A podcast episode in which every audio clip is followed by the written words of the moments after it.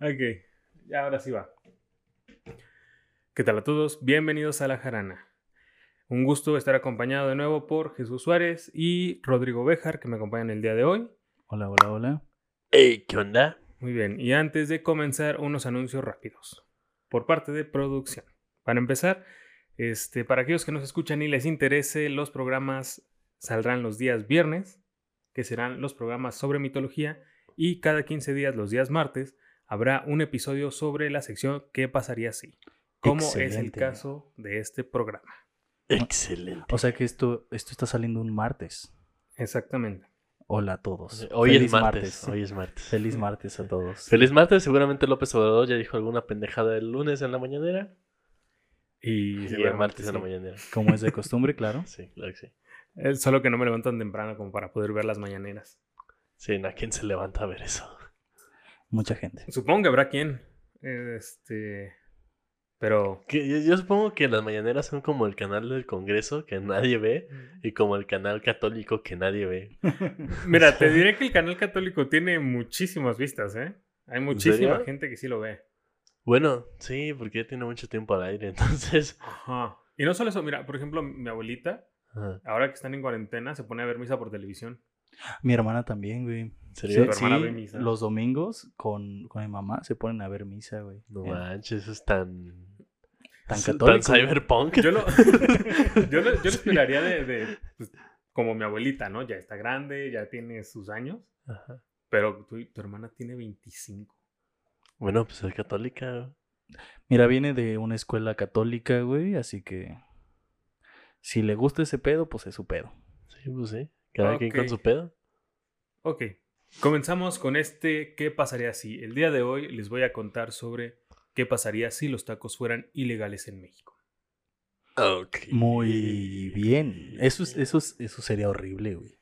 Supongo que sí. Esta es continuación del programa anterior de Fantasmas Mexicanos.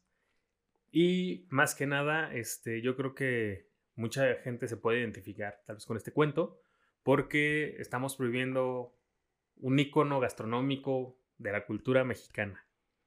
Yo me imagino que es un pedo así como cuando se prohibió el alcohol, una mamada así, güey. Este, más o menos. No sé. No puedo esperar menos, güey. Pues que en la prohibición del alcohol no hubo tanto estigma. Por eso, no puedo esperar menos. Puedo esperar más, Ajá, pero sí. no menos. Mm. Bueno, entonces vamos a comenzar. En el año 2012, en México, se llevaron a cabo las elecciones que habrían de elegir un nuevo presidente. Luego de pasar años representados por el Partido Revolucionario Inscrito Nacional, o PRIN, los mexicanos decidieron iniciar el nuevo milenio con otro partido. Pero no duraría mucho, ya que en las elecciones del 2012, el PRIN volvería a hacerse con el poder. ¡Pring! El candidato Enrique Beñaviento güey. había sido, había sido elegido como nuevo presidente máximo de la República Mexicana. Todos los personajes aquí son ficticios, güey. o sea, Sí. Oh, cierto, se me olvidó aclarar el hecho Sí. de que este es un cuento ficticio, este, personajes, situaciones y demás han sido modificadas o si tienen alguna relación con hechos reales es mera coincidencia. Dime Ah. algo. Enrique Beñami- Beñaviento. ¿Sí es Sí, Beña- Enrique Beñaviento. ¿Tenía copete? Este, ¿Estaba, ¿Estaba casado con la paloma? Pues tenía, tenía una esposa. Estaba eh, casado con la cotorra. Con la cotorra. sí, sí tenía, sí tenía una esposa actriz, bueno, que se decía actriz. Este, ok. y pues sí, tenía como medio copetillo, pero, pero se lo peinaba de lado. ah, muy bien. O sea, era como un Benito Juárez. sí. No exactamente, es que eh, es como esos copetitos que, que tienes aquí como el bombacho enfrente, pero te das hacia el lado. No entiendo, pero. Como de... Como de cacatúa. ah, ya, ok. Ya. Así. Muy bien. Bueno, entonces, este, una vez dada la indicación de que esto es ficción, podemos continuar. Claro. que sí. Enrique Beñaviento. Ay, aquí no voy a poder hacerlo de misoginia. No, aquí no hay No. misoginia. No, Changos. Es México, no hay misoginia, curiosamente. Curiosamente. Pues es que estamos hablando de tacos, güey, hay prioridades. Sí, claro. O sea, primero están los tacos, luego la misoginia. Sí, claro. Entonces ya después de, pues sí, no sé qué más. No puedes golpear a tu mujer sin, sin comerte unos buenos tacos antes. Exactamente. Claro. Misoginia. ¿Querías misoginia? ¡Misoginia! Ahí está. ya te lo dimos. güey. Este, bueno, el candidato Enrique Beñaviento había sido elegido como nuevo presidente máximo de la República Mexicana. La sociedad estaba desconcertada y las opiniones divididas, ya que parecía que la mayoría no había realmente votado por el candidato del PRI. Aún así, las cosas seguirían normales, pero un documento filtrado en redes sociales aseguraba que las elecciones habían sido modificadas desde el interior del Instituto Federativo de Elecciones Democráticas, o IDEF. IFED, perdón. Pues, eh, el, el beñañetazo, güey. ¿Y, quién, era- y quién era el que decía que, que no había ganado él? ¿El ANLO? Eh, no, no, ge- gentes en redes sociales, tú sabes, opositores, Ajá. siempre... La oposición neoliberal, ya Ajá, alguien que no estaba de acuerdo. Ya, ya, ya. Chis neo- neoliberales. Sí, güey, son bien raros. Son bien quién sabe cómo. Son bien gente. quién sabe cómo, güey, agarrándose de lo que pueden, güey. Sí. Exactamente. Entonces, por el Instituto Federativo de Elecciones Democráticas o IFED. Por el consejero Loreno Córdola Vinelo. ¿Ok? Como, como dato interesante, este, el partido del PRI antes se iba a llamar Partido Revolucionario Inscrito Acción Nacional, pero este, PRIAN les quedaba muy largo, entonces decidieron no ponerle así. Sí, claro. Sí. Bueno, entonces ahorita estábamos en este punto de que las elecciones parecían Sí. haber sido... Que serían conservadores liberales, güey. Sí, sí, claro. Estamos en este punto de que un tal Loreno Córdoba Vinelo, eh, directivo inscrito del IFED, Ajá. este, parecía haber alterado lo que fueron las elecciones, pero obviamente solo eran acusaciones de opositores que no estaban de acuerdo con que su Sí, presidente no hubiera quedado. Claro. Eso no pasa en México. Porque, güey, siglo XXI, o sea, todo es legal. Ajá, Además, esta gente inventaba cosas, ¿no? Diciendo que los habían comploteado, güey, que estaban... Eso fue un complot. ¿Eso fue una referencia? Un Mm. complot. Ok. Ajá. Este personaje no existe, ¿verdad? ¿Cuál personaje? El del complot. Ah, no, es uno que me inventé ahorita. Ah, güey. ya, ok. Sí. Sí. Es actor. Sí, sí, claro. Sabe improvisar. So- Sí. Porque actor. De hecho, todo el episodio voy a estar hablando de esta manera. Por favor, no. Güey, ¿Por qué, por qué hablaste como, como, como argentino? es como, como un uruguayo mal hecho, como, como un uruguayo con hipo, güey. Con- Entonces, eh, a, a discusión, güey. A los argentinos les emputa que les digan que hablan como uruguayos. Y a los uruguayos les emputa que les digan que hablan como argentinos. No sé cuál es la discusión, güey, está clarísimo.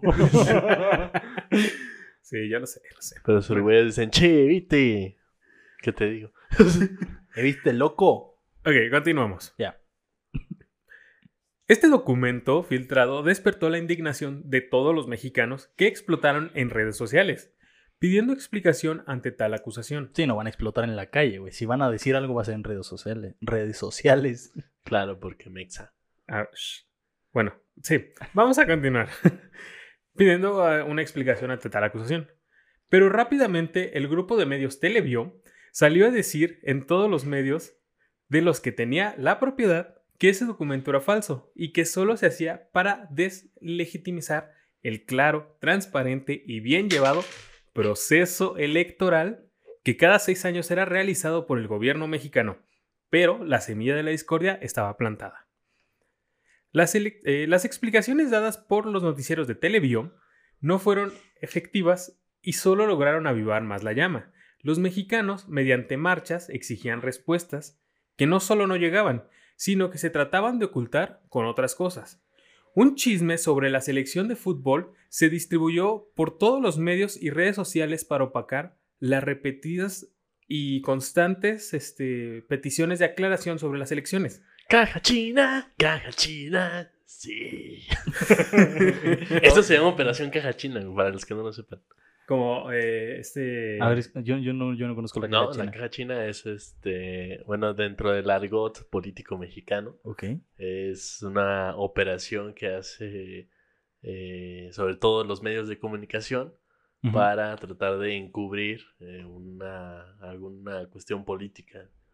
Pero porque es caja china, güey, ¿está mal hecho? No, ¿conoces, ¿conoces el juego de la caja china? No. Ahí está el asunto. Es este. Es un es, un- es una cajita que tienes que como descifrar. Ajá. Y vas, Ah, vas sí. moviendo las piezas para Ya, formar como una figura y al final se abre. Ajá, sí, ya, ya, es como un puzzle. Ajá, como un puzzle que esconde algo. Ajá, exacto. Órale, sí, sí, sí, creo que ya sé cuál es. Entonces, eh, Entonces, eh, por eso se llama Operación Caja China. sí. Mm. Sí, si quieres, si quieres este, un poquito más como para entender cómo funciona esto, puedes ver el cine de Luis Estrada. Ah, claro. sí. Luis Estrada. Es la dictadura perfecta, ¿no? Donde sale. Sí, Sí, claro. sí, la digo. Ah, ok, esa sí la vi. Que espero que no nos pase lo mismo, ¿no? Con, con este pequeño cuento que a él. Ah, Bueno, eso habrá que descubrirlo. Pero, bueno, eh, a mí me gusta mucho el cine de Luis Estrada. es muy bueno. Un saludo a Luis Estrada. que Un grande Nos del cine- escuchando. Un, un grande del cine mexicano. Ojalá nos estés escuchando. Ojalá nos escuche algún día Luis Estrada. Ya, sé. Quiero trabajar contigo, Luis Estrada. Ya ni tiene trabajo, güey. Se lo quitaron. Bueno, sí, ya está más censurado. que- Pero algún día, algún día estaremos en un país libre. Exacto. Bueno, continuamos con la caja china. Mientras tanto, esto es México. Aquí no pasa nada. This is México, malafacas. Entonces, bueno, continuamos. Entonces, este, el- este chisme sobre la selección mexicana se distribuyó por todas las redes sociales para opacar lo de las declaraciones. La descalificación de la selección del Mundial por dopaje casi logra que la gente olvide lo que sucedía, pero un pequeño grupo de la población sigue insistiendo con el tema de las elecciones y la gente volvía a ponerle atención de nuevo. Pinches chairos, güey. Exacto.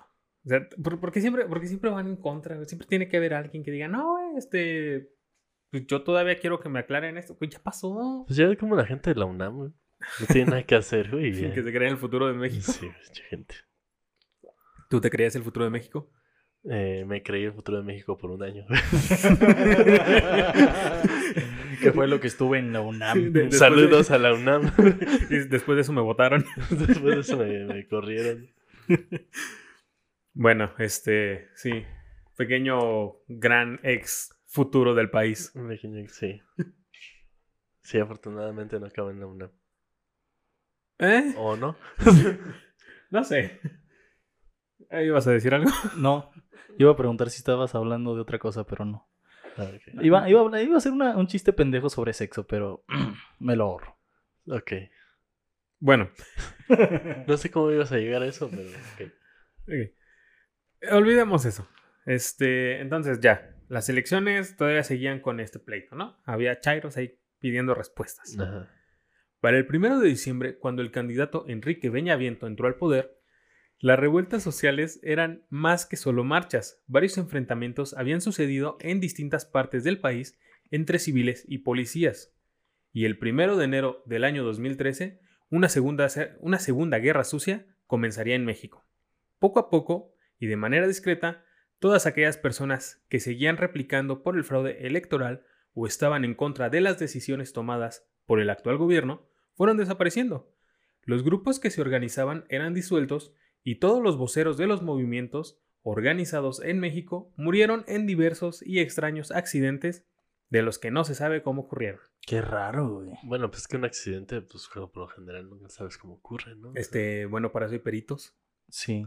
Ajá, o sea- sí, o sea, sí, pero de pronto se cae el avión, o te tropiezas de la escalera, o se cae un helicóptero. Pero, sí. O te cae una bala, ¿no? Perdida. Ajá. Sí, o se Sí. cae el helicóptero de los gobernadores de Puebla al entrar a tu gobierno. No sé, esas cosas que pasan, ¿no? Creo que en este programa, en lugar de decir misoginia, va a ser politizando. Ah, y, y de hecho, para publicitar un poquito más, este. ¿Publicitar? Publicitar, politizar. y- ya habíamos pasado por esto.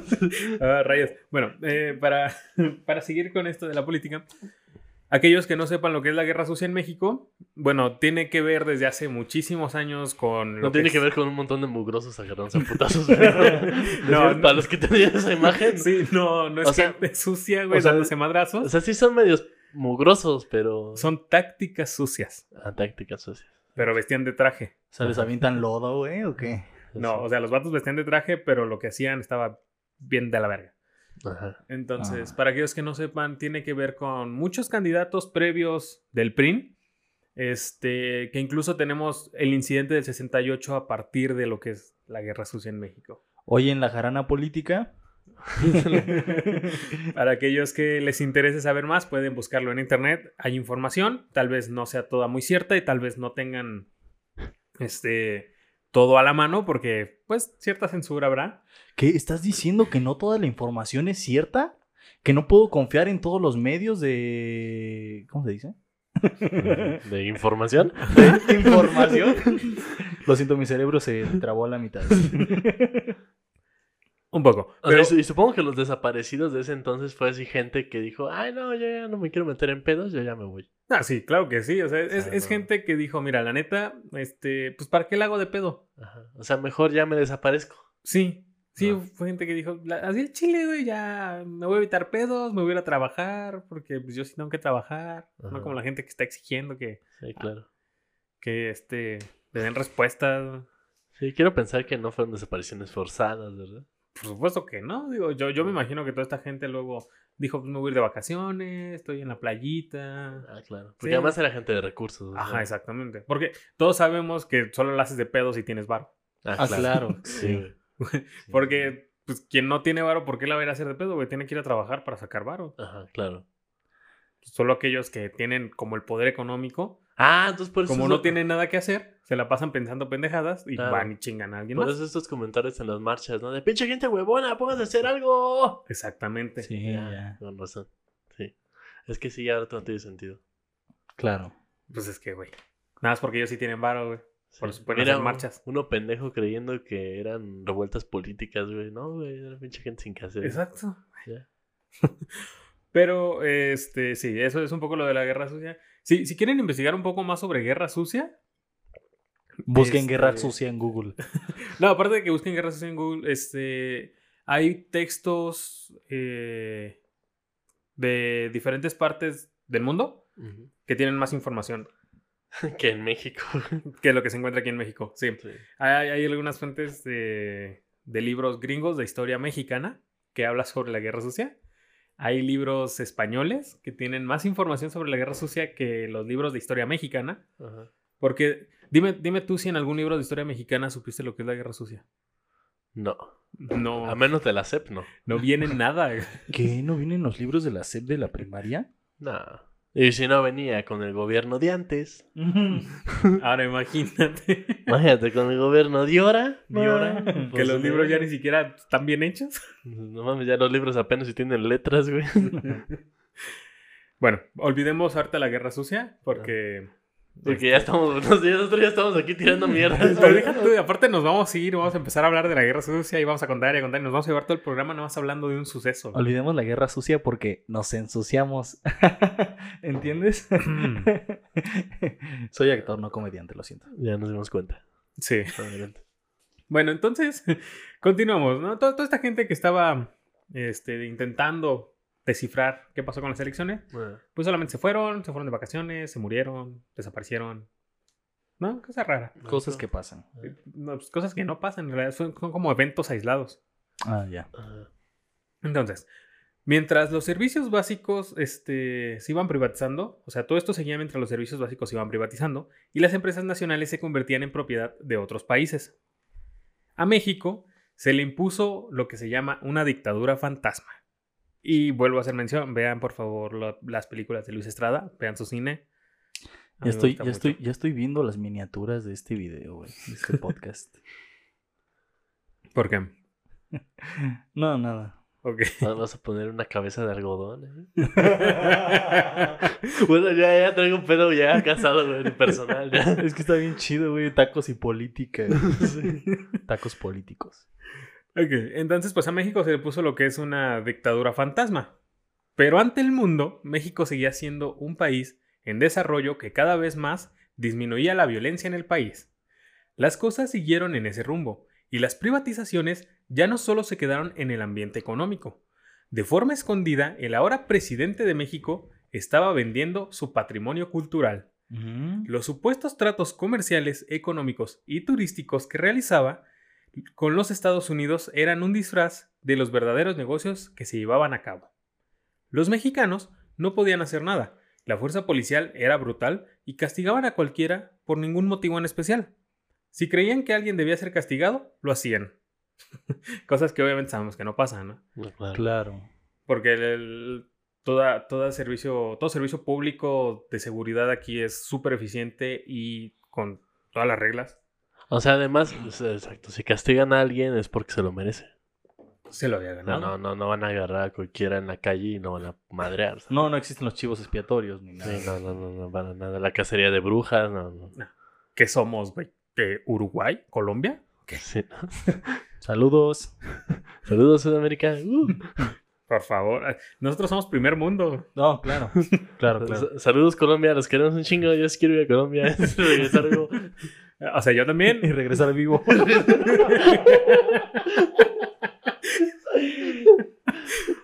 Es cierto, Colombia. Ay, es que somos bien cotorros, No güey. mames, güey. No, esos ya existen, güey. Eso ya existe. güey. Y el de los chistes malos soy yo, güey. Referencias chidas. Ok, bueno, entonces, pues si creían que alguien debía ser castigado, lo castigaban. Por esta razón, mucha gente pereció. Pero eso no salía en otros países. Obviamente la información no, nunca llegaba. La información que se daba en los medios era controlada por el dueño del grupo Televio, el señor Hermilio Asgárrala. Y toda la información... Emilio, agárrala, güey. Asgárrala. Así, ándale. Sí, con, con, con Z. Es como agárrala y desgárrala. No, güey. Yo a ti te la desgarro si quieres, güey, pero no. Es que, es que es- tiene que haber dos, güey, porque así como lo dice Jesus, es agárrala y desgárrala. tiene que haber una interacción de dos. Ajá. ya no estamos yendo a otro lado. aquí, Sí, sí. Bueno, a ver, el señor Her- eh, Hermilio Asgárrala. Ajá. Toda la información eh, que se compartía por los medios de las redes eh, del Grupo Televión era filtrada y nada que el gobierno no quisiera salía del país. La gente estaba atemorizada, pero aún había algunas personas que pretendían resistirse. Y como siempre, hay una pinche resistencia en todos lados. O sea, Pinches necios, güey. o sea, no importa lo que pase, siempre hay alguien que está diciendo, güey, no estoy de acuerdo. Sí, pues, o sea, tercos va a haber siempre. Ajá. Es el pedo. Entonces, Por eso no avanzamos, güey. no, Mucha gente sí. necia. O sea, Te estoy 18 y tú nomás no 20. Y mucha gente necia, güey. Luego, que luego quiere hacer refinerías y mamás. así, güey. Ya Gente- déjalo. Gente terca, güey. Gente terca que está aprovechando, güey. para Sí, y aparte de todo, o sea, no- nos quitan, Pendejo. Ya estamos tirando el set, güey. no, nos quitan aquí, o sea, güey, yo sí quería mi aeropuerto. Estaba bien bonito el aeropuerto Sí, güey. ¿verdad? Y ahora sí. Politizando. ¿A quién, quién le importa un pinche lago, güey? Lago, güey. Güey, encontraron este fósiles ahora que en el nuevo aeropuerto que estaban a De Santa Lupita, ¿no? Por no decir. Santa Lucía. Encontraron fósiles, güey, encontraron fósiles de mamuts y de no Ah, sé sí, qué chingaderas. Sí, sí, güey. sí lo vi, güey. No sé qué chingadera gente, güey. no mames. Sí, está cabrón. Sí, güey, pero que eso no afecta a la construcción del aeropuerto, güey. Que ya nada, saca eso. Ya. O sea, que sea puro lodo no, no tiene, ¿cómo se llama? No tiene afectación en la estructura general. Sí, no. Y que hay un puto cerro, güey, a la mitad del. Donde está trazada la pista. Ajá, sí, güey. pendejadas, güey. Pendejadas. es que la gente no sabe de ingeniería, güey, no sabe de, este, como construcción, de aeropuertos, todo eso. Sí, claro. Acá un cerro es como plastilina, le agarras y lo quitas y lo acomodas en otro lado. obviamente. Pero to- todos sabemos que las carreteras están hechas, este, como rodeando los cerros o haciendo curvas, Ajá. porque les sobra material. Porque Ujú. obviamente es muy fácil simplemente hacer una carretera recta, partirla y, y ya, ¿no? Ajá, claro. Pero como les sobra material, pues dicen, ah, pues vamos a hacerlo así, güey, jugamos un rato aquí. Mira, a lo mejor una de esas la pista va a ser así una curva alrededor del cerro, güey. Entonces los aviones van a aterrizar así en una curva, güey. Ah, huevo. Ah, porque es lo más lógico, güey. Y, y lo más sensato, además, obviamente todos sabemos que un avión puede hacer esas curvas sin pedos. Es que, es Claro. que lo que tú no sabes es que mientras esto sucede, güey, están entrenando a todos los pilotos mexicanos, güey, para ser los mejores del mundo y poder hacer cosas que nadie más. Ok, como los enanos de Kunming. Exacto, güey. Referencias al otro podcast. Al, No, otro al podcast no, al Al capítulo. otro episodio. Ajá. Al otro episodio del podcast. del Al podcast. capítulo antepasado de Ajá. la sección que pasaría así. Exacto. Uy, perdón, güey. Este. Bueno, vamos a continuar. Mm. Entonces, pues esta gente pretendía resistirse. El presidente de México, en una movida moderna a los Santa Ana, logró privatizar diferentes aspectos de la cultura y venderlos al mejor postor. Muchos de los, eh, de los representativos monumentos de la República fueron vendidos y sustituidos por réplicas mal hechas. Por ejemplo, no se sabían que este, las tarascas originales de aquí de Morelia Ah, sí. están en España ahorita, en casa de... eh, ¿De quién era? Mm, no sé, pero de algún. O sea, un pinche güey aquí. De estos. ¿Cómo se llama? Gente con varo. Gente, gente con varo, exacto. Es- no hay otra definición. Gente con varo, güey. Dijo, ah, Simón, me las llevo. Y Porque- no. ujú. Pues Porque sí, las originales estaban hechas de oro, ¿no? No, ¿O estaban. de- ¿Qué eran? Las originales eran de barro, güey. Ah, de barro. Ok. O sea, eran una artesanía y. Ah, sí, era una artesanía bien chida. Ajá, y de hecho tenían colores, güey. Y Ah. resulta que este. Esta historia, esta historia la sabemos por. eh, ¿Cómo se llama? Por mi papá, Ajá. que fue a España con su grupo de música y. Yo no la sé por tu papá, güey. Yo la sé por un maestro. O también. Pero este. Resulta que con su grupo de música estaban tocando con mucha gente y lo llevaron a casa de un güey. Que les decía, mira, ustedes son de Morelia, vengan acá. Ahí está. Sí, mira, a ver, pendejos, aquí tengo su pinche pedazo de, Exacto. de artesanía aquí. Este, Sí, una vez que fue a España le tocó eso. No, que- mames, qué loco. Que este. Le dijeran, mira, yo tengo las tarascas originales. Y Eso sí no me la sabía, güey. O sea, sabía que los españoles se habían chingado un montón de cosas. Pero no, no supe que lo habían hecho hasta el siglo XX, güey. Y cínicos. Y cínicos, además. Sí, sanchis culos. Pero. Bueno. Estaba buscando el dato, pero no lo encontré, güey. El, el punto es que se las llevaron, ¿no? Y, y varios eh, monumentos de la República fueron vendidos y sustituidos por réplicas mal hechas. Pero no solo se acabó, eh, no solo se quedó en eso.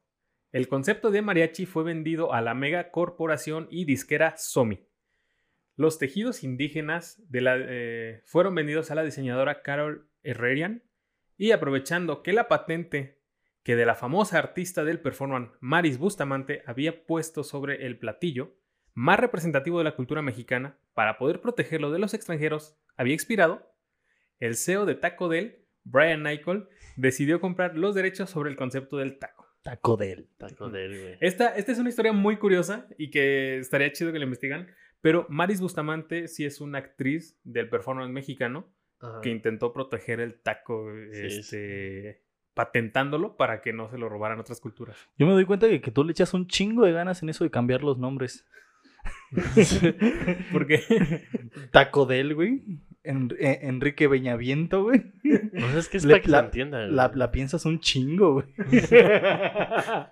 bueno, o sea, ¿qué, qué esperas, güey? ¿Que te ponga ahí el nombre de Luis Cárdenas, güey? ¿O qué? ¿Y que no sepas que te estoy hablando de Luis Cárdenas en el 2012? ¿Pablito Cadenas o no? Pablito Cadenas. Por favor. Este, pero sí. Entonces, Somi había comprado lo que fue el concepto de mariachi. Eh, Carol Herrerian ya había comprado los diseños indígenas. Y, Claro. Ese estuvo bueno, güey. Ese, ese te quedó chido, güey. y Taco Del, eh, el CEO de Taco Del, Brian Ico, en ese entonces, pues compró el concepto del taco. Porque pues, lamentablemente sí había expirado ya la patente de Maris Bustamante sobre el taco. Que sí, sí les recomiendo buscar su, sus, sus obras. Está chido. Eh, pues hace performance. No, no esperen gran cosa, pero... Pero es performance de los ochentas. Ah, bueno, sí, había sangre y cosas. así. Ajá, o sea, no, no es el performance actual. Ajá. O sea, es performance viejito, güey. Entonces está chido. Pues de paso busquen a la... ¿Cómo se llama? Esta, la, la, la paleta de uva. ¿Cómo se llama esta morra? La que- paleta de uva. Es que no, hay una morra que hace performance acá en México. güey. No, pues, No tengo idea. ¿No? No, No. recuerdo cómo se llama. no, es que yo no sé de performance, güey. No, pues se te nota. Entonces, este, Brian Eichel compró los derechos sobre el concepto del taco. Se, eh, expidió la carta de derechos y Taco Del se volvió dueño del concepto del taco. El brillante presidente Enrique Beñaviento, sin saber muy bien cómo funcionaban los derechos de autor, fue amenazado de pagar las multas por la elaboración de los tacos en México y para evitar reclamos de derecho tenía que pagar impuestos que, la deuda, eh, que aumentarían la deuda externa y no quería eso porque tendría que hacerlo de su bolsillo, ya que los impuestos generados por el país no serían suficientes. Ya me acordé cómo se llama la de performance. es la cantidad de atención que te estaba poniendo, güey. Se llama la congelada diva, güey. Ok. Ok. Ya La congelada. diva. Sí, chido. porque la neta no vamos a poner... Sí, no, no vamos a poner nada ahí. O sea, la neta decimos que lo ponemos en la página y se nos olvida. Sí, güey. Sí. Pero sigue con tu historia ahora. Bueno, entonces... Está bien interesante. Peñamiento, Peñamiento estaba asustado porque los impuestos no serían suficientes para pagar este, los derechos sobre los impuestos del taco. Y pues tenía que pagar su bolsillo y no quería eso. Entonces, eh, para que no pasara, promulgó junto con el Congreso del Estado la ley anti-taco, que dictaba la prohibición de la, eh, de la estricta elaboración del taco en cualquiera de sus presentaciones, incluyendo la quesadilla para evitar confusiones. Ah, no, güey. Ahí sí no. Perdón, pero ahora sí me voy a emputar. Es que estrictamente una quesadilla podría ser un taco de queso. Sí, Ajá. sí. Nada más que fundido. Ajá. Pero es que a mí, mire, ¿me puedes quitar los tacos, güey? Bueno, y si es la Ciudad de México, Ajá, ya exacto. la quesadilla sin queso, ya, Exacto. ya eso ya es un taco. Ya es un taco, güey. Entonces, justamente por eso la ley anti-taco decía que estaba prohibido la elaboración del taco en cualquiera de sus presentaciones y las quesadillas para evitar las confusiones. ¿Cómo me dijiste que se llama? ¿Quién? ¿El que hizo eso? Enrique Beñaviento y el Congreso del Estado. Ah, bueno, chinguen a su madre. Putos. ¿Cómo que nadie me va a dar réplica, güey? Y, y Pero si no fuera, se puede comer queso todavía, güey. Pero no en quesadilla, güey. pues no, pero te puedes comerla, eh, pues así, ¿Y si poner el haces- queso ¿Y si haces trampa? arriba de la, quesa- de, de la tortilla, Ajá, o pero sea- plana, te la puedes comer así. O sea, Sí. el, el asunto es que no puedes cerrar, no puedes doblar la tortilla. Pero si la dejas plana, Es que a mí me gusta doblada, güey. Se te nota, sí se te nota. el asunto es que si la dejas plana, sí te la puedes comer. Pero así doblada, pues ya no. está Ya no te la puedes- Ya, ya es más difícil comer. Sí, ahí ya está cabrón, güey. No sé, me han contado. verdad, No sé. O sea, me puedo comer una tostada de queso, güey. Ajá, Básicamente sí. Una, una tostada aguada, porque si es, O una si es oblea. en tortilla. Una oblea. Una oblea de queso. Hoy está rico, güey. Agarrar queso, güey. Dorarlo. Ajá. Ponerle una tostada encima, güey. Después poner otro queso, güey. Dorarlo, güey. Y poner la misma tostada del otro lado, güey. Está bien atascado eso, güey. Me lo acabo de imaginar. Una oblea de queso, güey. Eso es muy de gordo. Eso es muy de... es una gordo, sincronizada, una sincronizada de tostada. Sincronizada de tostada, güey. Está bien vergas, güey. Eso es muy de gente en cuarentena. Sí. Salen grandes chefs a partir del encierro. Sí. O sale Anaí. O sea, Sí, bueno, pero este, la, la gente que sale siendo buen cocinero no es famosa todavía. Todavía. Quizá Entonces, nunca lo sea. ¿eh? Quizá nunca lo sea. Exactamente. Bueno, entonces, este, además de esta prohibición, todos aquellos ciudadanos inconscientes que quisieran hacerse un taco serían multados con hasta 10 mil pesos y encarcelados por al menos un mes. ¿Quién era Silvano? ¡Politizando! Yo, yo sé que esa tal vez puede ser un poco más este, local, pero- Bueno, también. Buscan a Silvano, es el pendejo que gobierna el estado de Michoacán, que es el estado donde vivimos. Ajá. Bueno, entonces continuamos. Entonces, justamente como dijo Rodrigo, esto fue la gota que derramó el vaso. Claro. Pues para los mexicanos podrían meterse con su salud, con su seguridad, con su economía.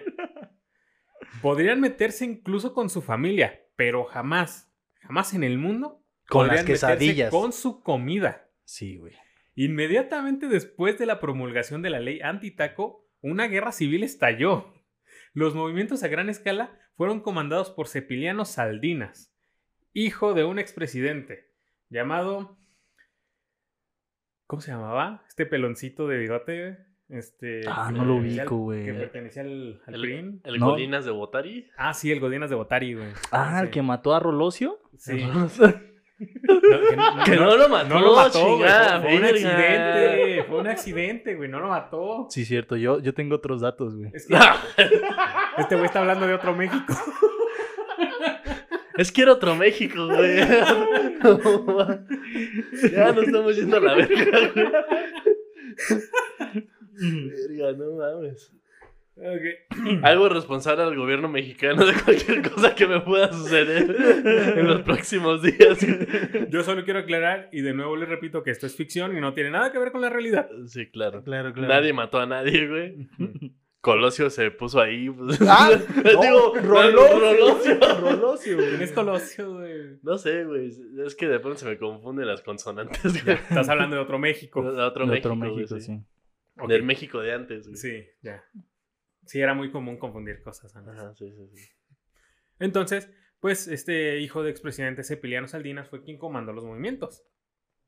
La lucha se desarrolló durante algunas semanas, llegando hasta un par de meses eh, en casos extremos. En los lugares más alejados de la capital, de la Ciudad de México, la gente era brutalmente contenida.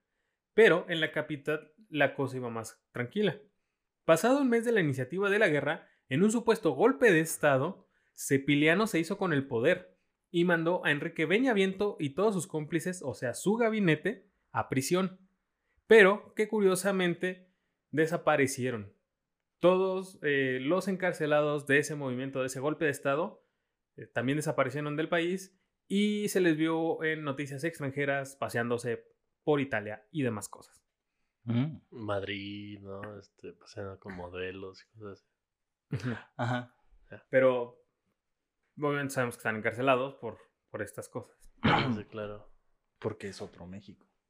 Exactamente. Pero además de todo, agrego el hecho de su puesto no solo porque el gabinete de Enrique Beñaviento y él hayan desaparecido y se hayan ido de vacaciones, este, sino porque Cepiliano siguió gobernando con el nombre del PRI. Mm. Sí. Entonces, ¿qué sentido tenía el golpe de Estado? Pues, Lo el sentido que tienen todos los golpes de Estado. bueno, sí, pero digo, siguió manejando la misma estructura y el mismo nombre. Pues sí, pero el poder lo tenía él. Sí, ¿verdad? Ahí Sí, está. o sea, Seguro él y no su papá. claro. Bueno, para calmar al pueblo mexicano, Como que ahorita tuvimos un bache así como de ya politizamos mucho, güey. Sí, güey. Ya. Sí. Ya no sé qué decir, güey. Ya no sé quién tirarle Ya- mierda, estoy güey. mucho, pero- Es que ya se me vienen muchos nombres a la cabeza, güey. Digo, ya, güey. y es que ahí ya nos metemos en No, es que ya son nombres muy fuertes, ¿no? Sí, bueno, para calmar, vamos a calmarnos igual también nosotros. Para calmar al pueblo mexicano, Cepiliano utilizó los contactos conseguidos a través de su empresa de inversión, de la que pues, era dueño, una empresa con un nombre medio en latín, que no me acuerdo cómo se llama. Pero- Mm. Que hace préstamos chiquitos, así. Sí, sí hace préstamos chiquitos para inversiones de megacorporaciones. Ajá, sí, claro. Y vende televisiones. Ajá. Ya, ya, ya. Este, bueno, Cepiliano logró recuperar de Somi el concepto de mariachi y de Carol los tejidos indígenas, pero no pudo obtener la patente de los tacos y convenció a la mayoría de los mexicanos de que la ley antitaco seguiría vigente por lo menos durante los 20 años que durara la patente del taco y que no se podía hacer nada. Curiosamente, todos aquellos que sabían cómo funcionaban los derechos de autor y la regulación de- de estas leyes nunca se presentaron a dar una solución. De hecho, nunca se les volvió a ver. Pero las restricciones sobre la información, el acceso a Internet y otras libertades habían sido devueltas a los mexicanos, solo que ahora con una enorme inflación en la economía. ¿En qué año está sucediendo esto? Eh, este es 2013. 2013, ok. ¿Por qué? No, no, nada más para situarme en el espacio-tiempo de este nuevo México. Ajá. Ok. Sí, o sea, no era la.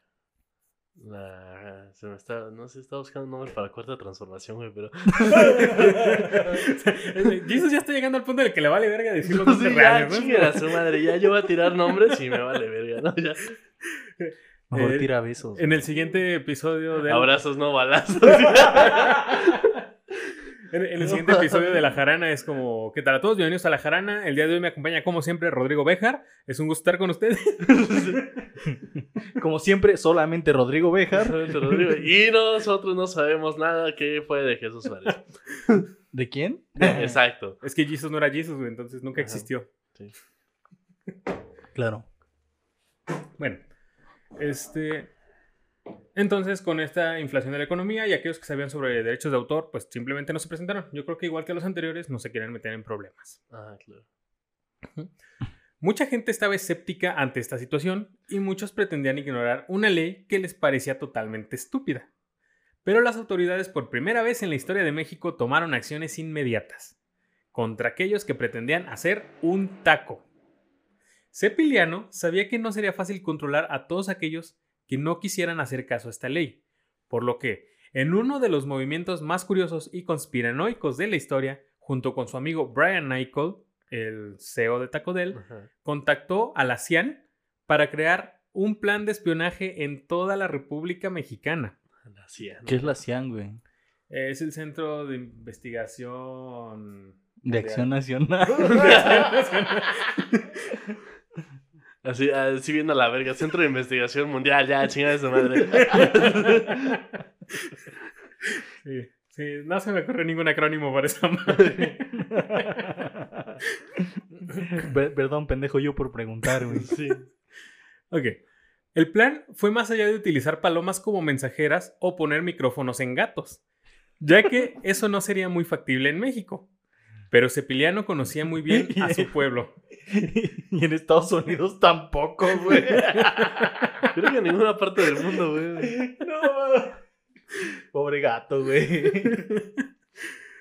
Cepiliano conocía muy bien a su pueblo y sabía que habría algo que nadie en todo, el en todo el país iba a rechazar. Para llevar a cabo su plan, en un supuesto acto de generosidad, Cepiliano inició una campaña de solidaridad con el pueblo mexicano, en el que se le regaló una televisión a cada familia, pareja o ciudadano que residiera en el país. Claro, porque además controlan la, la, la natalidad mexicana, güey, ¿no? Exacto. Si tienen tele ya no tienen hijos, güey, entonces. Sí. ¿Por qué no? Aunque No sé, güey. aunque no sé qué relación tiene, pero sí. Yo te voy a decir que sí. No sé, ese, ese chiste medio pendejo de. Ah, no tenían tele, güey, por eso tenían chingo de hijos. Ah, ya, pero es que ahora es el Netflix and chill, güey. Ah, Netflix no sé. O sea, ahora prendes la tele y no le prestas atención, Sí, güey. ahora vamos a ver una película. o sea, ahora, ahora la tele es el pretexto, güey. Sí, claro. Exactamente. Bueno. Sí, Eh, no se dejen llevar a ver películas, si ustedes no quieren. Exactamente. A estas televisiones, la CIAN les había instalado pequeñas cámaras y micrófonos que serían utilizados para llevar a cabo la secuencia de espionaje más ridícula de la historia. Y por si fuera poco, para evitar que las televisiones quedaran fuera del rango de la cocina o de algunas habitaciones en donde la gente pudiera esconderse y hacer tacos, las mismas televisiones contaban con tres microcámaras del tamaño de un mosquito que podían posicionar en diferentes partes de la casa. Ya, sí, que, esto ya se fue a la verga, güey. Eso no es México. Ya que, eh, es que esto es No, por parte de la CIAN. Sí, güey, pero... Ya que estas microcámaras además contaban con un micrófono y eran movibles.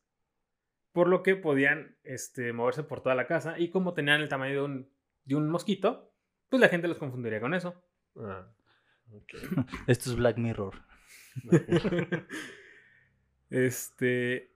Y además, para no preocuparse de que estas microcámaras se quedaran sin batería, se recargaban vía Bluetooth mientras la televisión estuviera conectada a una fuente eléctrica. Así no habría problemas y todo el tiempo te estarían espiando. Incluso en el baño si ellos quisieran. Bueno, pero igual la- sí la puedes aplicar en la casa de la abuelita, ¿no? Porque es que la abuelita tenía ese pedo de no, desconecta todos los aparatos porque si no gastan luz, hijo. Ah, sí. Entonces en esas desconecta la tele, güey, se descargan las pinches cámaras y ya. Sí, pero también este ten en cuenta una cosa. Los mexicanos tienen mucho la costumbre de comer con la televisión puesta. Ah, cierto. Entonces, casi siempre iba a haber una manera en la que supieran si estaban haciendo un taco o no. Sí, tienes razón. Eso es muy cierto, güey. La Sí. abuelita es la primera que prende la tele, hijo, hay que ver las noticias a la hora de la comida, güey. Exactamente. O la novela. O la novela, sí. O el podcast de la jarana, güey. Como un podcast de la jala. Pero eso no pasa por televisión. En YouTube. En YouTube sí. Sí. Pero, pero eso ya la vuelta no lo pone, lo ponen los nietos. Ay.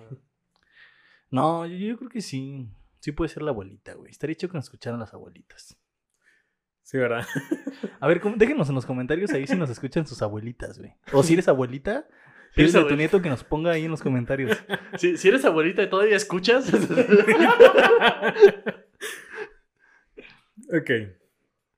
Bueno, esta operación de espionaje fue financiada con una parte de los impuestos mexicanos e inversiones de la CIAN y de Taco Del, como único establecimiento en México que podía vender y hacer un taco. No mames. Bueno. Aunque Taco Del era la alternativa para poder tener un taco en la actualidad, los mexicanos decidieron que simplemente no comerían eso a lo que Taco Del llamaba taco, que era una borración de una tostada con queso procesado y carne procesada y todo congelado. Una pinche tostada doblada, güey. No, no mames. Exacto. Por lo que la cadena en México se mantenía de vender algunos otros productos y principalmente este, otros productos como ensaladas y demás cosas. Y principalmente estas sedes se mantenían a partir de la financiación como sedes de espionaje. Ah, Ok. mira. Entonces había un taco de él en toda, paí- en toda ciudad de la República, Ajá. pueblitos y demás. Y eran sedes de espionaje, en realidad. Era donde tenían como sus monitores y... Güey, está bien raro, ¿no? Imagínate ver entrar y salir gente con traje y lentes oscuros ahí todo el día, güey. Y dices, "Mm, un momento. Mm. Mm, mira cómo te mira, Cona. Seguro Sí, iban por una ensalada. A lo mejor sí. A lo mejor eran los godines. Sí, ah, ya, güey, con su pinche topper, güey. Topper- topper güera ahí, güey. Sí, claro. Pues eh, ahí ya tienes la respuesta, güey. ¿ya ves? Nada se hace raro. No sé es- por qué traían placas del FBI, pero, Pero si traen topper, no hay pedo, güey. pero traen toppers. Entonces, eh, sí. Nah, son godines, güey. Exacto. Eh, no creo que traigan 9 milímetros en un topper, güey. Abajo de una ensalada, o sea, nada. Nah. Nah. Y aquí dando ideas, güey, de cómo meter armas. güey. Un cuchillo te la paso. Pero no, no, no, no creo. Bueno, entonces, una vez repartidas las televisiones y dada por terminada la campaña, el gobierno de Cepiliano hizo que se instalaran cámaras de vigilancia en toda la República. No había ciudad o pueblo sin una cámara. Algunas incluso estaban ocultas. O sea, ya las cámaras en la calle también estaban proporcionando más espionaje a, a lo que es este, este asunto de la lenta. Más espionaje a los espías. Exacto. Los primeros días, luego de que el plan de espionaje, el cual bautizaron como el taco espía, se implementara, más de 13.000 personas fueron arrestadas por el delito de crear tacos y no pagar las regalías al dueño correspondiente. Las penalizaciones eran pasar de 15 a 60 días por cada taco y según el tipo de taco que se hiciera, además de pagar las absurdamente elevadas regalías que podían llegar a precios de hasta 15 mil pesos por taco. No y si no querías pasar por prisión, podías pagar una fianza de 5 mil pesos, además de pagar las regalías. O sea, pero tenías que pagar regalías a huevo. sí, las regalías sí. Esas eran obligatorias. Nah. Pero o era o quedarte dos meses, tres meses en la cárcel, o pagar 5 mil baros cada eh, que te hicieras un taco. Bueno, o sea, dos, tres meses no es tanto tiempo tampoco. o sea, Sí, haces amistades, conoces gente. Y digo, o sea, abarrotaron las cárceles, güey, 13 mil personas en la primera semana. Ah, o sea, las cárceles de México estaban abarrotadas. Sí. ¡Wow! ¿Por no. qué será? No sé. No mames, no, eh, eh, o sea, definitivamente es otro mundo, güey. Ahorita las, las cárceles de México están vacías, güey. Pues. ¿Que no la están convirtiendo en bibliotecas o algo así? Sí, güey, eh, sí. Sí, como en... ¿En dónde era, güey? ¿En Suiza? En- Suecia. Suecia. Ujú. Suecia, güey. Suiza y Suecia son lugares distintos, puta madre, sí. Pues uno está más al norte que otro, güey, nada más. O sea. No, perdón, pero sí. lo- Uno, uno tiene mejor fútbol que otro. Ajá, sí. Y eso que no sé fútbol, güey. Ay. Y los suecos están muriendo por COVID, güey, mi hermano. bueno, las personas enfurecidas causaban revueltos y organizaban marchas para abogar por la libertad del taco.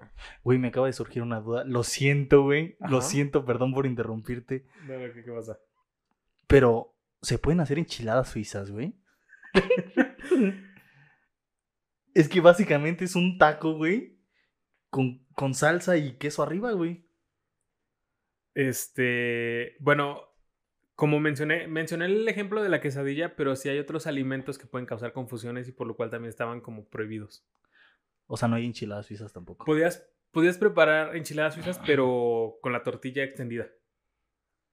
O sea, o sea, el pedo es que no doblar la tortilla, Ajá, exacto. O la Oh. enrollaras.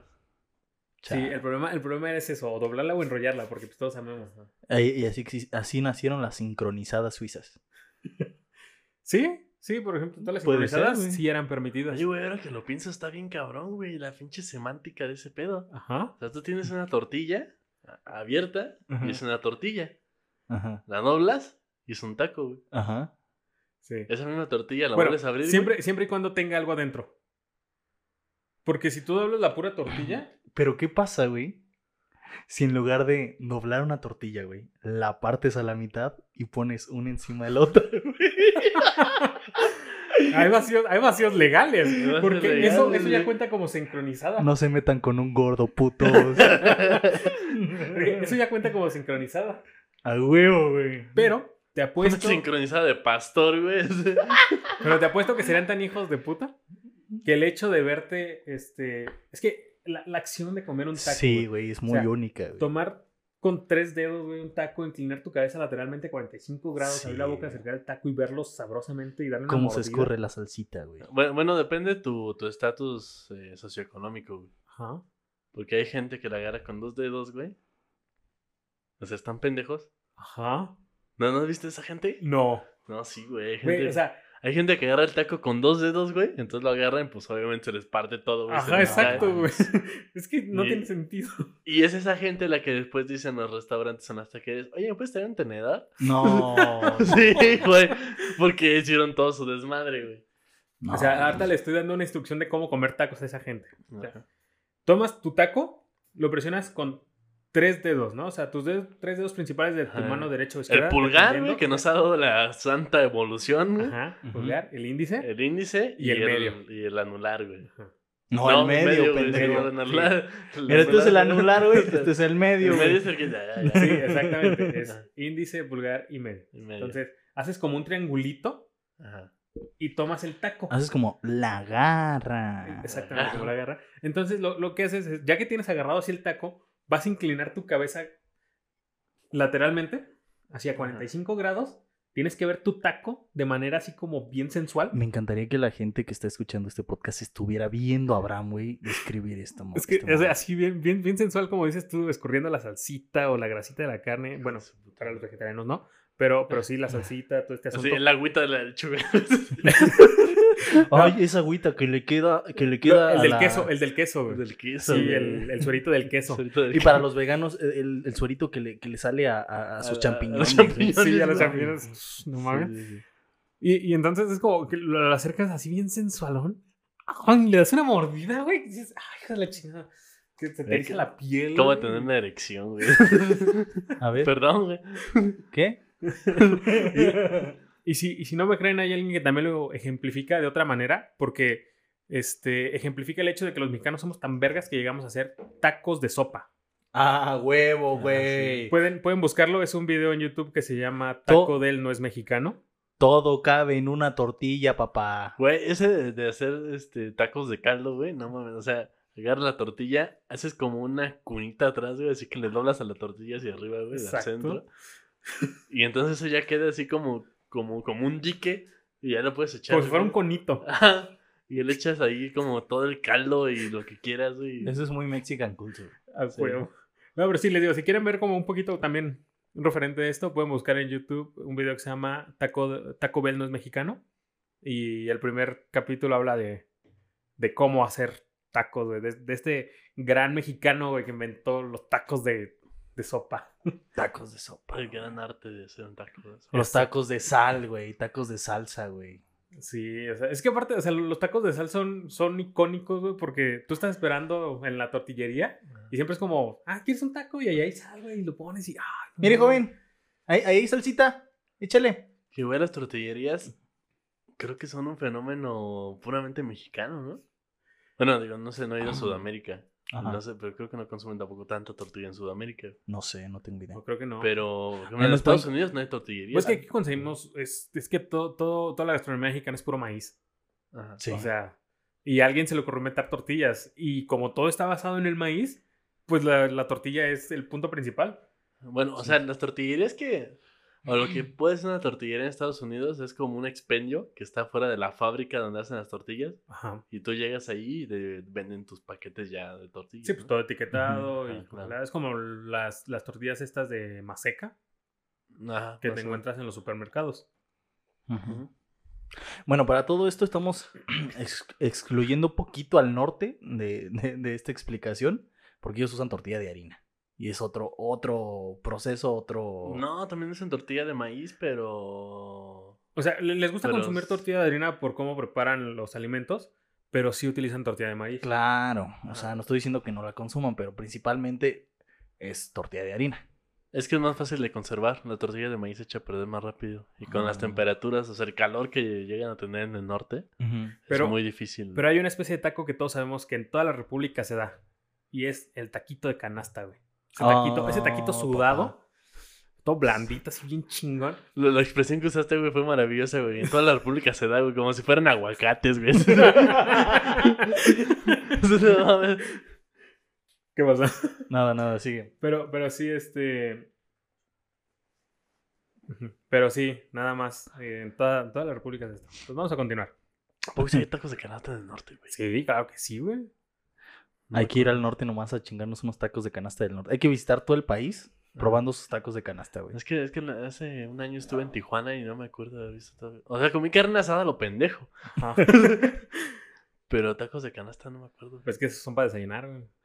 Yo, yo digo Tienes- que Tienes que irte a los mercados. Güey, pero hasta para desayunar venden costillas asadas, güey. O sea, llegas al restaurante y... y- ¿Una Pero- carne asada? Te estoy diciendo que tienes que irte a los mercados. güey. Ah. visites el lugar que visites, tienes que conocer una cantina y un puesto de tacos de canasta, güey. Ok, sí. Entonces por eso tienes que ir a los mercados. sí. Vamos a continuar con esto. Entonces, las personas enfurecidas causaban revueltos y organizaban marchas para abogar por la libertad del taco, aunque en todas las ocasiones fueron ligeramente reprimidos, y a muchos se les convenció de que estas medidas eran necesarias para un bien mayor. El que no, tuviera, eh, el que no tuvieran que pagar estos impuestos este, era el extra de que los reprimieran. Cepiliano dijo en una de sus conferencias mañaneras que abogaría por el taco y que pretendía levantar un amparo que lo ayudara a conseguir de vuelta eh, esta patente del taco para México. Ok. Como era de esperarse, Cepiliano, en otra de sus mañaneras, dijo que no se podía hacer nada. La noticia de la pérdida del taco se esparció por todo el mundo y mucha gente... Contradicción de las mañaneras, güey. No mames. Eso sí es otro México, ¿eh? Eso Sí, exactamente. Este, bueno, la, la noticia se esparció por todo el mundo y la gente intentó ayudar a solucionar las cosas, pero por extrañas eh, circunstancias nunca llegaban a algo claro. O se arrepentían, o morían, o desaparecían y nadie sabía qué pasaba. Además, eran extranjeros, por lo cual pues no tenían nada que hacer en México. ¿Mm? Pasaron dos años en el que los mexicanos esperaron alguna respuesta y al mundo le parecía increíble la fuerza de voluntad de los mexicanos para soportar el no poder realizar su ícono gastronómico. Güey, al mundo le Mm. parece. ah, Le parece sorprendente que México siga existiendo, güey. Para situarlos, ya estamos en el 2015. Ok. Ok. ¿Cuántos, lle- ¿Cuántos años llevamos sin tacos? Este, dos. No, desde el 2013. Sí, dos años sin tacos. Es mucho tiempo, güey. Sí, güey. Parecen como tres meses sin chela. Es... Ay, güey. No, güey, pero dos aprovecho para decir que chingan a su madre los putos, güey, que venden la chela bien cara, pinche culo. hijos de la verga, güey. Pero sí, do- dos, dos años sin tacos es mucho tiempo, pero no lo suficiente para superarlo, güey. Ajá. No lo suficiente para olvidar. Es que es una relación de muchos años, güey. Exacto. Muchísimo, Sí. güey. Y aparte es algo bien icónico y algo que nunca te traicionó. Ajá, y es que es una, ajá, exacto, fue una relación chida. O sea, no, no fue esa relación que terminó mal y, y dices, ah, pues, güey, nada, pues no hay pedo, ¿no? Fue, No, fue, fue esa relación chida que dices, güey, es que. fue esa que te quitaron, güey, que ni siquiera tú querías terminar, no, o sea, te la quitaron. O sea, fue como de de repente, es como, es que me voy a ir a otro país. Es que me voy a güey. mudar. Ajá, y es como, verga, güey. Esa morrita, güey, con la que estaba todo chido, güey, y de repente se tuvo que ir, güey. Exacto. Chale, qué Entonces, feo. tus güey. papás te obligaron, ¿no? A cortar esta relación. Es como, güey.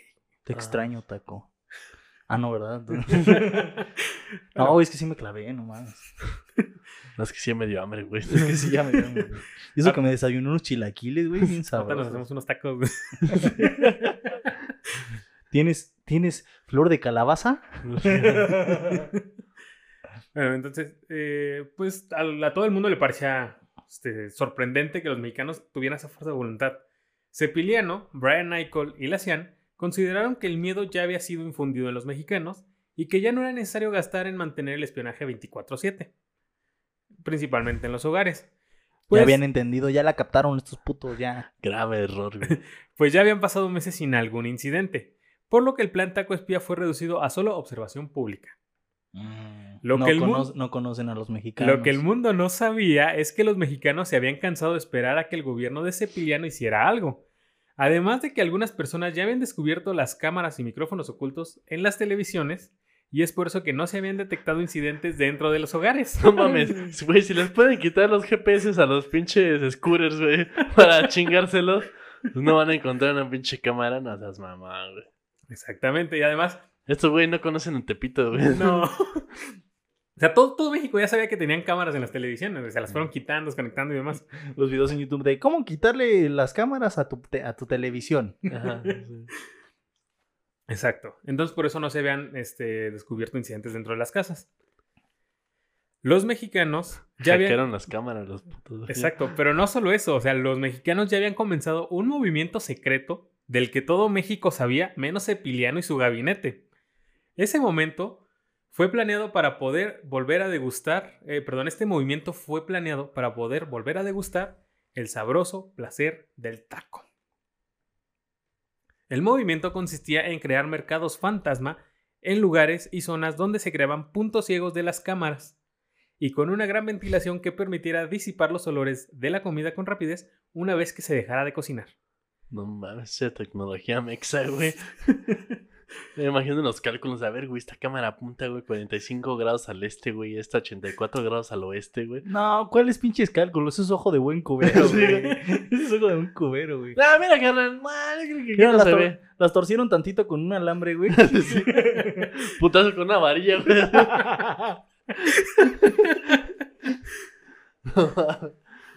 En estos mercados gastronómicos se volvieron, eh, estos mercados gastronómicos se volvieron muy populares y para evitar que el gobierno se enterara, una gran en una gran demostración de solidaridad de los mexicanos aplicaron el viejo ideal que dicta. A cualquiera que ande de chismoso, nos lo vamos a putear. Ah, huevo. Y así es como se mantuvo el orden al guard- eh, para guardar el secreto de los mercados fantasmas. Se putiza por rajón. Exactamente. Y es todo México, güey. Así que atente a las consecuencias. Ah, sí, güey. Sí, ya cuando te lo hacía toda la primaria estaba cabrón, güey. Exacto. Historia real. Ah, ya vas a empezar Chale. otra vez. Es es que, güey, este programa lo utilizo como terapia, güey. Sí, güey. Ahorita que no puedo ir al psicólogo, güey. Viene de verde con nosotros. Sí, güey. Los años que siguieron, toda una red de tráfico de tacos se creó y se movilizó por toda la República. Ahora, güey. Perdón por eso. Incluso se, come- eh, se empezó a comercializar exportando los famosos tacos fantasmas mexicanos. Fuera, o sea, países de Sudamérica, países europeos y demás, excepto Estados Unidos, pero Canadá también estaba incluido. Le compraba a, A los digamos, traficantes. a los narcos del taco, güey. Los. Compraban los famosísimos tacos fantasmas de, de México. No mames. Que ahí, güey, ¿en cuánto estarán los tacos, güey? Imagino que el precio altísimo, güey. Así como son los pinches mexicanos, Bueno, güey. pero es- Ahorita pero te están vendiendo la chela, Pero la es que caguama fíjate, 90 como, varos, güey. como aquí se unió toda la república, dentro de la república, este, era barato el taco.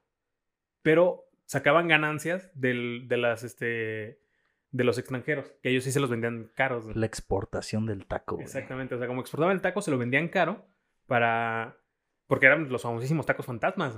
Mm. Entonces, de ahí sacaban como varo para seguir manteniendo la organización, mientras los tacos aquí en México salían baratos. Es que es como la venta de drogas. Aquí en México es muy barata, güey. pero Ajá. Más bien lo- donde le ganan esos güeyes es en, En el extranjero. en el extranjero, sí. Sí, ya, güey. lástima que como la venta de drogas no afecta el Producto Interno Bruto, güey. Pues es que no la quieren legalizar, güey. Es el pedo, Ahí pues. tenemos un pinche businessote, pero no se ponen vergas, güey. No, no tienen visión, güey. Güey, ¿no le dijeron a... ¿fue, ¿Fue a Calderón o a... ¿Quién le dijeron? Este narco que le dijo, déjame trabajar y en tres meses te pago la deuda externa. Ah, no me acuerdo quién fue, güey. Y no lo dejaron. Se apendejan, pues, pinches moralistas de mierda. Sí, güey, es que no tienen visión, güey. No les hace falta visión de negocio, güey. No, Ya sé. no son bisneros, güey. Bueno, vamos a, vamos a continuar. ¿no? No sé cuántas veces en este programa has dicho, muy bien, vamos a continuar. Perdón, güey, es mi muletilla. Muy bien, vamos a continuar. Esto mismo de los tacos exportados y demás hizo que Cepiliano, su gabinete y allegados se enteraran. En una de sus recurrentes taquizas fue donde se enteraron de los eh, mercados fantasmas. O sea, las taquizas eran así como los sonideros, güey. No, Cepiliano y su gabinete estaban en una de sus recurrentes taquizas cuando se les llegó la información de que... Ah, o sea, los, los del gobierno, güey. Sí, los del güey. gobierno estaban ¿Te, haciendo taquizas. te sorprende? La verdad, sí. Este, porque además de todo, pues Cepiliano era amigo de, de Brian, el, el CEO de Taco Bell. Ajá. Entonces, ellos estaban. De hecho, Cepiliano eh, estaba con Brian en ese momento que les llegó la información de que estaban haciendo tacos ilegalmente. Mm. mames, qué putos. Mientras estos güeyes estaban en una taquiza. Y dijeron, ¿qué? ¿Cómo? ¡Malditos mexicanos! Oh, no puede ser, demonios, Mac. Exacto. Y como los mexicanos estaban haciendo tacos y quebrantando la ley, Cepiliano no se podía permitir porque no se quería meter en problemas con su amigo Brian. Y- Claro, hay que quedar bien. Y en especial con la franquicia Taco Bell en la que había invertido. Uy. Por lo cual, pues no le convenía. Eso de políticos invirtiendo en empresas, güey. mm. me suena, me suena. Cepiliano, para contrarrestar el tráfico de tacos, creó una policía especial, denominada como Guardia Interina Nacional. La, Ajá, no va a decir nada, güey. la Todos cual, sabemos. Todos sabemos a dónde va eso, ok. la cual se especializaría en la búsqueda, localización y captura de todos los involucrados en el tráfico de tacos. Pero lo que no se esperaban era que la guardia sería sobornada con tacos y no llevarían a cabo nada de su trabajo. Así Oh. es que sí, güey. Oye, gana. O sea, ya sé que nos arrestaste, pero. ¿No quieres unos de tripa? Así bien doradita. Se van a enfriar, güey. Se van a enfriar. Y es que ya los preparamos, carnal. Mira, llévale a tus camaradas. Mira, que los prueben y si les gustan, pues ya, güey, nos arreglamos. Ya vienes y platicamos, ¿no? La típica. ¿Y cómo le vamos a hacer, jefe? ¿Cómo le vamos a hacer, jefe? Se van a quedar los tacos, ni modo echárselos al perro. Sí, no. Exactamente. Y entonces, por esta razón, Cepiliano permitió la entrada a México de eh, fuerza policíaca estadounidense para hacerse cargo del asunto. Mm. Pero no duraría mucho, ya que este acto fue visto como provocación de guerra hacia el pueblo mexicano y varios países como Lucia o Corea del Norte, Ah, ya, Rusia y Corea del Norte, ya, no mames. así como Güey. Rusia o Corea del Norte. ¿Cuál es el puto punto de cambiarle el nombre a los países, güey? No sé, solo, solo seguir con el asunto. Lucia. Pero no, sí, entonces Bueno, Corea del Norte sí se echó. Corea del Norte.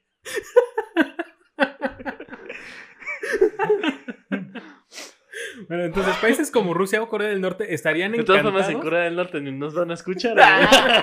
En Rusia que no creo que tampoco. no tienen prohibido, güey. En internet tienen. güey. Joder. Bueno, entonces países, eh, estos países estarían encantados de ayudar a los, eh, al pueblo mexicano, por lo que las fuerzas estadounidenses fueron rápidamente expulsadas de la República. Uy, pinche Pero- guerra fría, güey. Pero Cepiliano no se dio por vencido y dejó un grupo en las sombras para comenzar una casa de brujas en México.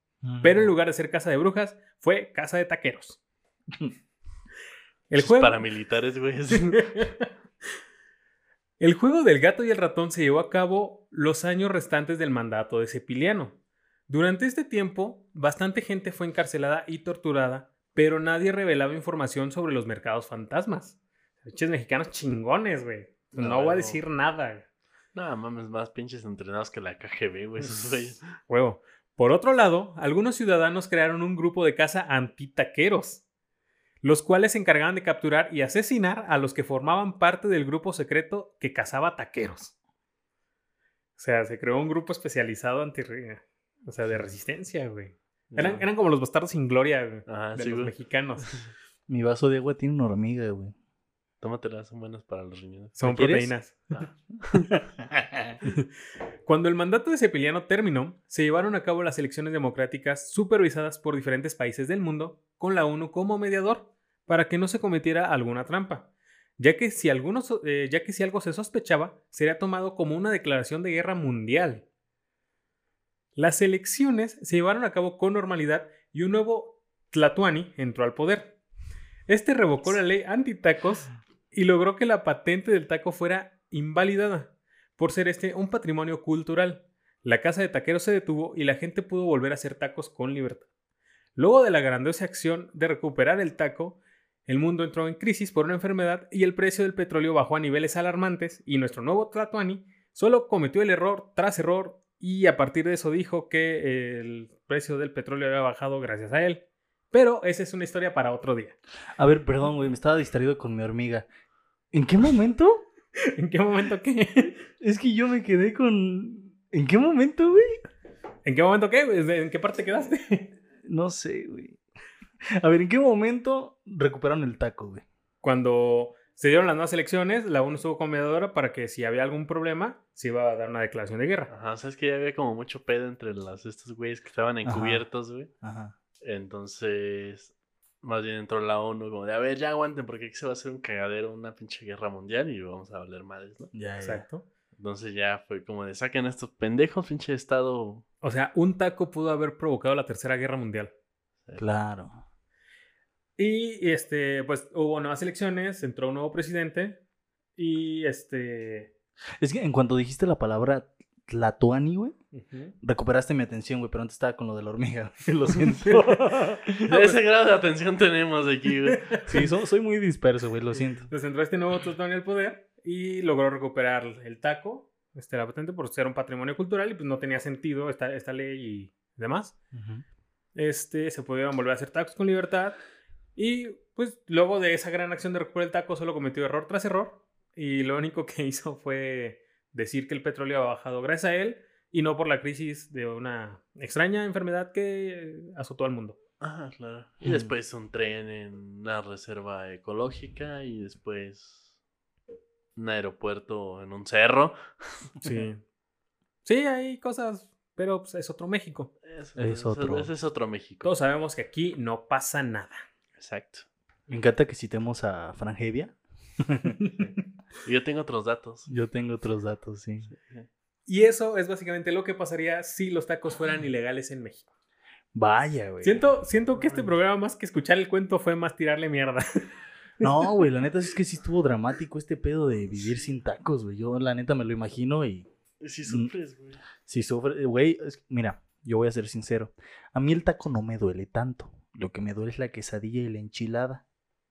Eso suena mal. O sea, qué, qué triste que te duela. Vete a revisar, carnal. No, pero sí, o sea, ¿puedo vivir sin tacos? No puedo vivir sin quesadillas, güey. Yo la verdad es que no podría vivir sin tacos, güey. No, yo tampoco. No. Yo lo sé, por eso hice la aclaración. Sí, yo se hubiera entrado en la resistencia. Ah, huevo, güey. Hubiera, hubiera Eh, sido hacerla de pedo. Aunque, Hubiera no fueran, entrado aunque no fueran mamador, tacos, güey. hubiéramos entrado a esa Hubiera entrado por mamador porque me gusta el desmadre, güey. Pero si es por los tacos, de no, sí, güey. Ah, o sea que tú eres de esos adinerados, güey, que no tienen nada que hacer y por eso la hace de pedo. Sí, La verdad es que sí. O sea, no como uno que tiene que ir a trabajar, güey. Ajá. Sí, claro. Porque uno no quiere ser pobre. Porque todos sabemos que el pobre es pobre porque quiere. Sí, Sí, no, güey. si tengo tiempo para venir a grabar un podcast. En especial, en especial en un país donde el 48% de la población está en pobreza extrema. Sí, claro. no, yo, por eso- yo, yo, güey, como soy actor, tengo mucho trabajo, güey. Afortunadamente. Afortunadamente. O güey. sea, no, sí, Bendito sea Dios. Este güey, Bendito sea Dios, güey. este todo güey le gusta el argüende, tiene el varo para hacerlo. Tú eres actor y, y yo escritor, güey. Güey, son unas carreras de futuro en México. Del futuro de México, güey. Sí. O sea, Yo no tengo ninguna carrera, pero. Pues yo tampoco, güey. yo, abandono- yo ya abandoné tres. güey. Yo ando en una relación tóxica con la primera, güey. carrera, ¿verdad? Sí, en la carrera. Ah, güey. ya, ya. Qué bueno. Sí, las otras que han pasado como varias. Entonces, Bueno, bueno, bueno. Creo que no vamos a hacer comentarios sobre la vida personal de Rodrigo, güey.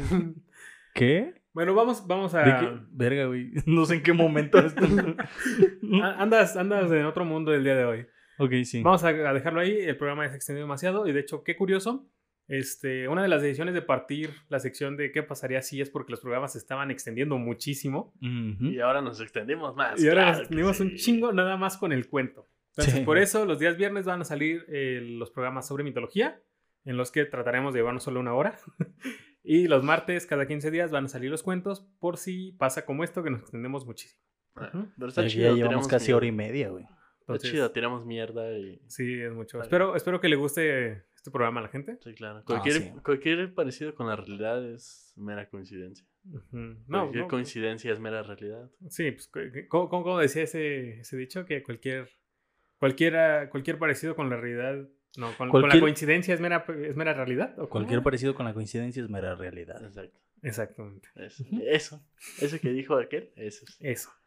El güerito, Entonces, este, ¿cuál de los tres? el tercero. Sí, cierto, es un programa de White Chickens. Sí, güey. No, mames. No, y eso que, y eso que no hablamos de, no, no sé, este, De nuestros problemas, como cuando se me perdió mi chancla, güey, y no la pude recuperar, güey. Claro. Es como de, ay, güey, es que, o sea, no sé qué hacer, güey. Si hago yoga o desayuno más temprano, güey. O sea, no, tengo un conflicto existencial ahí, güey. No sé, güey. Yo, yo, yo acabo de entrar a un curso para aprender a tender la cama, güey. Porque Ah, Doña. Mari ya se fue Y, güey, nomás se fue Doña Mari. y me va a tocar hacerlo a mí, güey. Tengo que Sí. aprender a hacerlo. No, güey, yo la verdad es que le dije a Doña Mari que se quedara. A mí, Doña Mari, güey. Ajá. Porque, todas son Doña Mari. todas se llaman Mari. Sí, güey.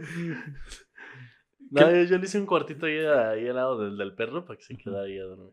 No, sí, pues, no, o sea, no, la voy a- no le iba a decir que se fuera a su casa en la cuarentena, güey. ¿no? No, pues eso sí.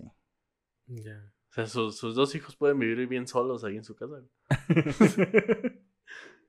bueno, yo no tengo anécdotas de White Mexican. Porque.